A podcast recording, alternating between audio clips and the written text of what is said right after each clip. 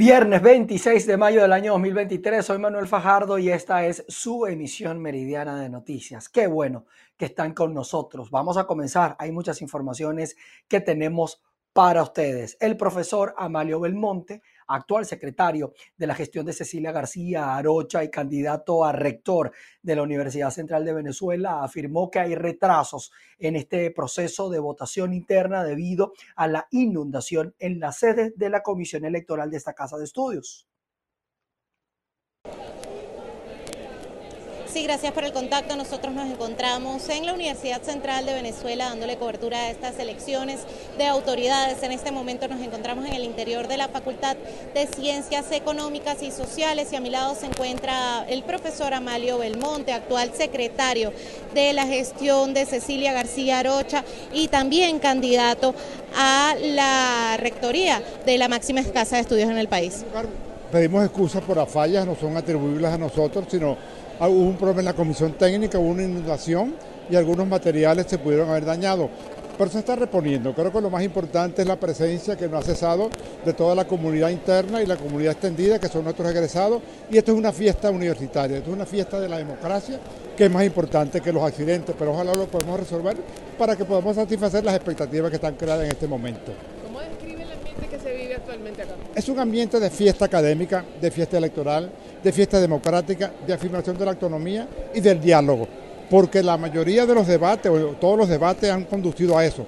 Hay una conversación en la cual cada quien propone sus puntos de vista, sin que haya agresión, sin que haya descalificación y sin que haya habido hasta el momento un conflicto que no pueda ser resuelto. En este sentido, esto es un ejemplo para el país. Es posible afirmar el valor político del voto y en este caso el valor académico del voto sin que ello comporte agresión, sin que ello comporte diferencias más allá de las naturales en un ambiente democrático y de pluralidad. Profesor Amalio, ¿cuál es la participación que se espera para el día de hoy? Bien, muy importante por lo siguiente. Los egresados, que son una inmensa mayoría, votan siempre un porcentaje poco, pero son tantos los egresados que 2%, 5% de ellos son suficientes. En esta ocasión aspiramos que cerca de un 10% de los egresados ejerzan el derecho al voto, lo cual es significativo porque es una cantidad inmensa, mucho más que el resto de los, electores, salvo que la ponderación hace que valga el 10% pero los egresados nuestros, con su presencia, con el reencuentro con la institución, con el reencuentro con el, espíritu cevista, le dan una reafirmación a los valores que rigen esta institución. Estamos muy contentos, estamos muy alegres por esta fiesta democrática de la Universidad Central de Venezuela.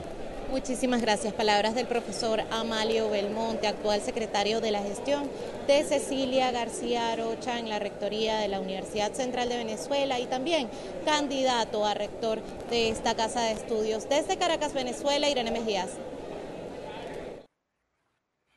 Bien, estaremos atentos a lo largo de toda esta tarde de este proceso de elección. Así que vamos a hacer eh, contactos más adelante con Irene. Mientras tanto, en otros temas, la Cámara de la Construcción en el Estado Carabobo reiteró la necesidad de que en el mercado secundario se normalicen los precios para que puedan construirse nuevos proyectos habitacionales.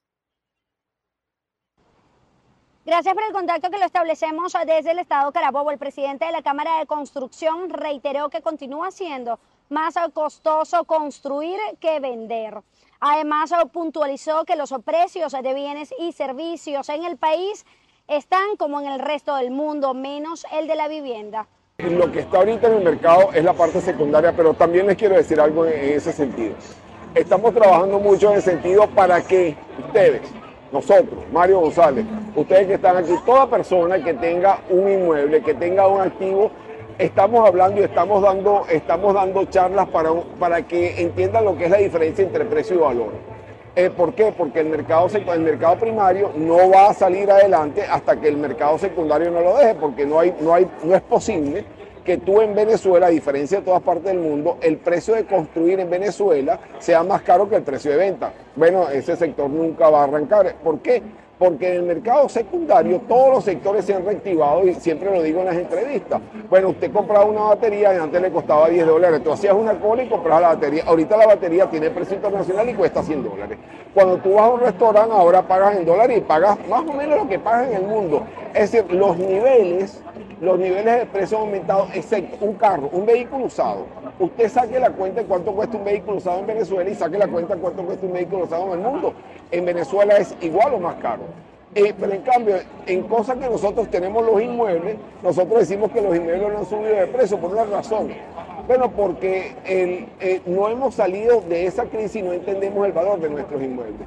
Para eso estamos trabajando para que a través de, en, en conjunto con la Cámara Inmobiliaria, podamos eh, darle esta decirlo de esta manera, esta información al, ciudadano a pie, a todo el mundo, para que entiendas, que sepa cuál es el verdadero valor de su activo, para que una persona que antes vendía, por ejemplo, una casa en el Trigal en 15, 20 mil dólares, entienda que eso es lo que le costaba el piso. El representante gremial hizo un llamado a los organismos competentes a destinar políticas que ayuden a mejorar la situación no solo del sistema crediticio, también en relación a los servicios públicos y así poder ser más competitivos en el mercado. Desde Carabobo, Venezuela, reportó para ustedes Ruth Laverde. Entre tanto, en el estado Guárico, la Cámara de Comercio en Altagracia de Orituco aseguró que las facturas del servicio de agua por tubería aumentaron en un más del 30% en lo que va de este año 2023. Indicaron que los montos no corresponden con la calidad del servicio que recibe. Hola Manuel, desde el pasado 22 de marzo, la Cámara de Comercio en el municipio José Tadeo Monagas, específicamente la población de Altagracia de Orituco, junto a otras cámaras de otros municipios del estado Guárico, solicitaron a la empresa hidrológica PAES una reunión, esta empresa encargada de ofrecer el servicio de agua por tubería, principalmente para exigir ajustes en las tarifas de este servicio, ya que consideran están muy elevados. Los costos pueden superar incluso hasta los 400 dólares, dependiendo del tipo de comercio. Notamos con preocupación esa negativa respuesta de Hidropaes.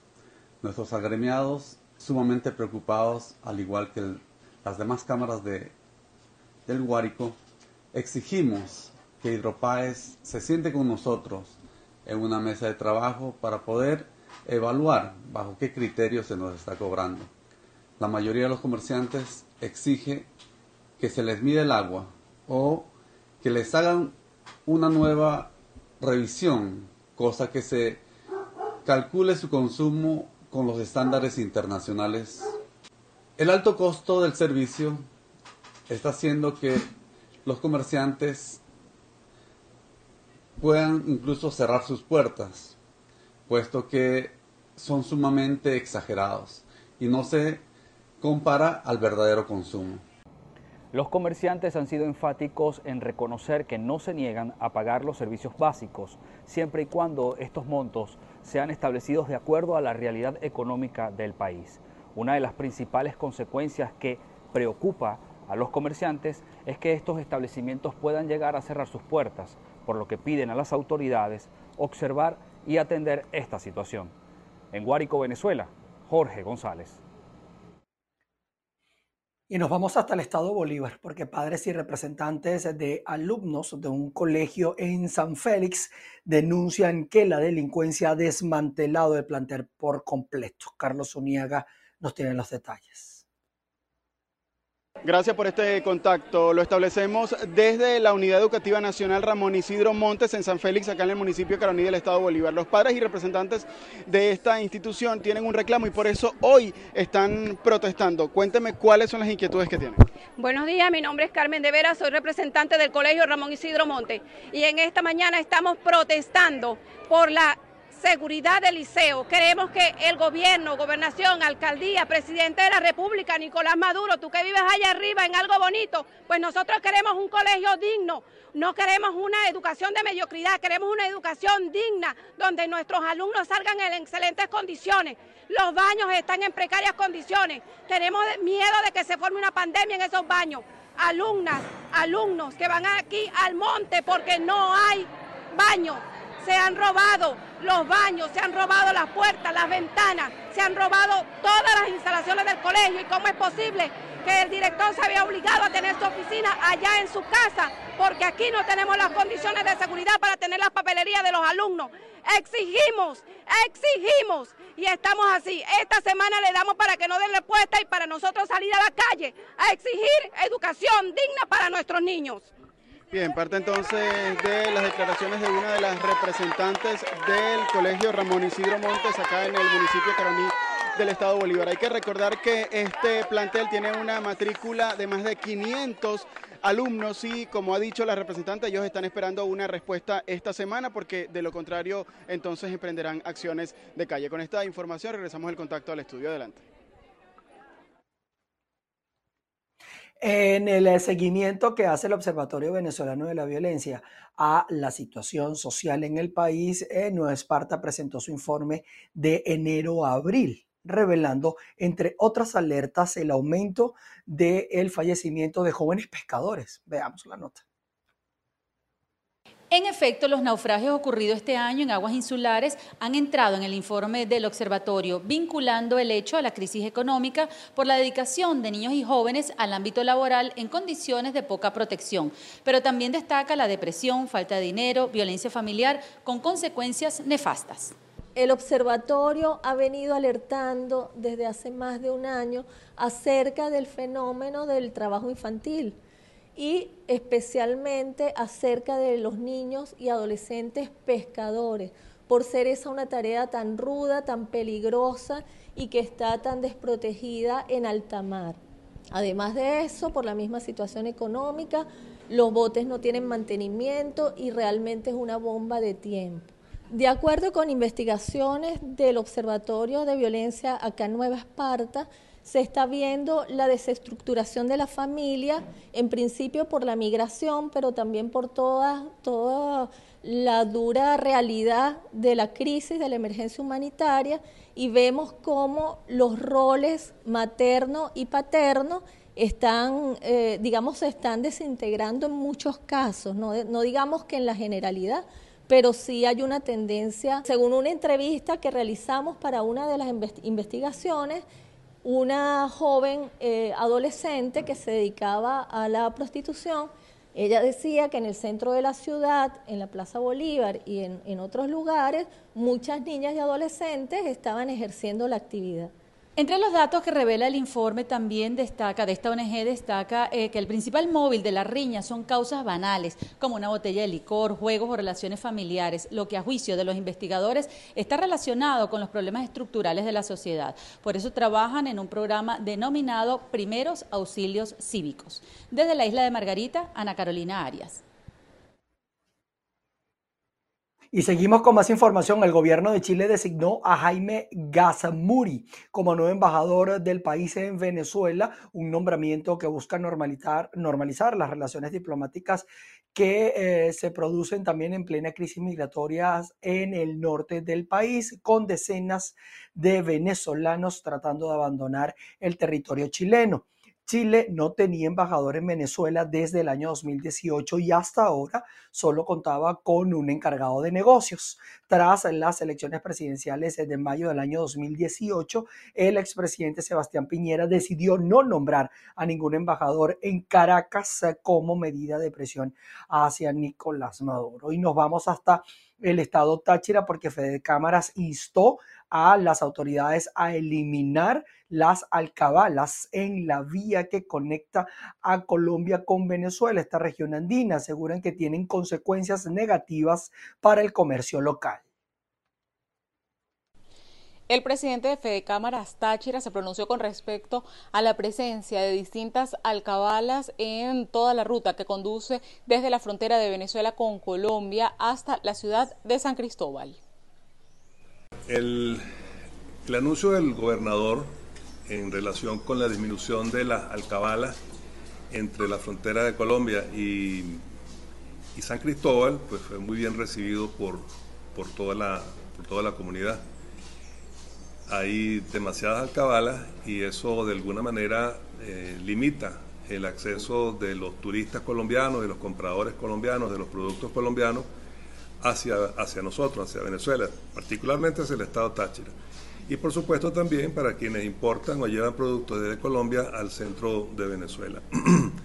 Esto se ha visto, se ha visto disminuida el número de alcabalas, realmente muy poco. No, no, están las mismas alcabalas. Eh, suponemos que son procesos que tienen que ver con trámites administrativos de orden jerárquico y estamos a la espera pues, de que eso efectivamente ocurra. En declaraciones pasadas, el gobernador del estado Táchira, Freddy Bernal, informó que estas alcabalas serían eliminadas por completo. Sin embargo, hasta el momento, estas aún permanecen. Reportó desde el estado Táchira Lorena Bornacelli. Y sobre el intercambio comercial, el eh, Congreso de Colombia aprobó un acuerdo de transporte entre Colombia y Venezuela, el cual crea un marco jurídico para la entrada y salida de mercancías, así eh, como a los ciudadanos eh, de ambos lados de la frontera. Para que entre en vigencia el acuerdo internacional para el transporte de carga y de pasajeros entre los dos países, falta que la Corte Constitucional avale el texto que aprobó el Congreso de la República y posteriormente sea firmado por el presidente.